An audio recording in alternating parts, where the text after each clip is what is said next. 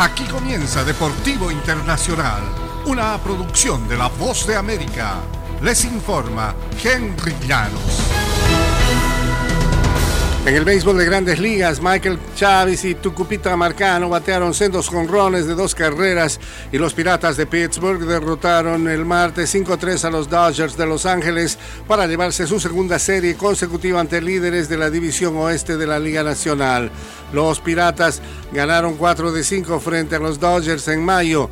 Los Ángeles han perdido su quinta serie de la temporada tras desperdiciar varias ocasiones. No pudo sacar partido a siete boletos y un golpe a un toletero y conectó apenas cuatro hits.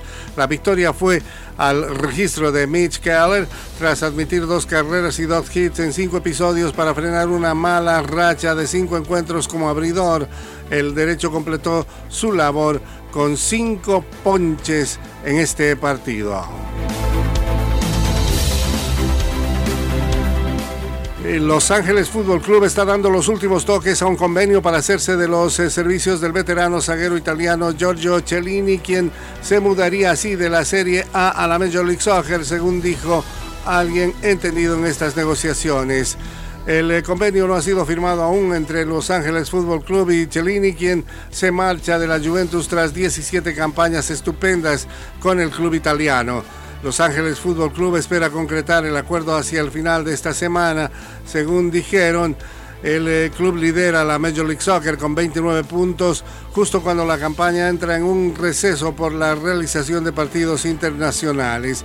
Cellini, de 37 años, dijo adiós a la Juve a mediados de mayo. La carrera del eterno capitán incluyó nueve títulos consecutivos de la Serie A en Turín de 2012 a 2020, junto con cinco coronaciones en la Copa de Italia.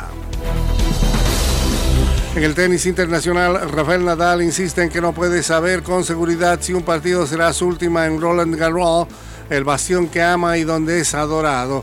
Por ahora sí sigue ganando y jugando como lo hizo ayer martes en otro duelo memorable ante Novak Djokovic, el astro español. Con una mezcla de disparos brillantes y con su resistencia habitual y sobrehumana, Nadal se impuso el martes 6-2, 4-6, 6-2, 7-6 a Djokovic para instalarse en semifinales del Abierto de Francia. Solo puedes ganar ante Novak de una manera, jugando a tope desde el primer punto hasta el último, dijo Nadal. Esta ha sido una de esas noches mágicas para mí. Lo fue para cualquiera tan afortunado para estar en el graderío o para mirar por la televisión este triunfo. Y hasta aquí Deportivo Internacional, una producción de La Voz de América.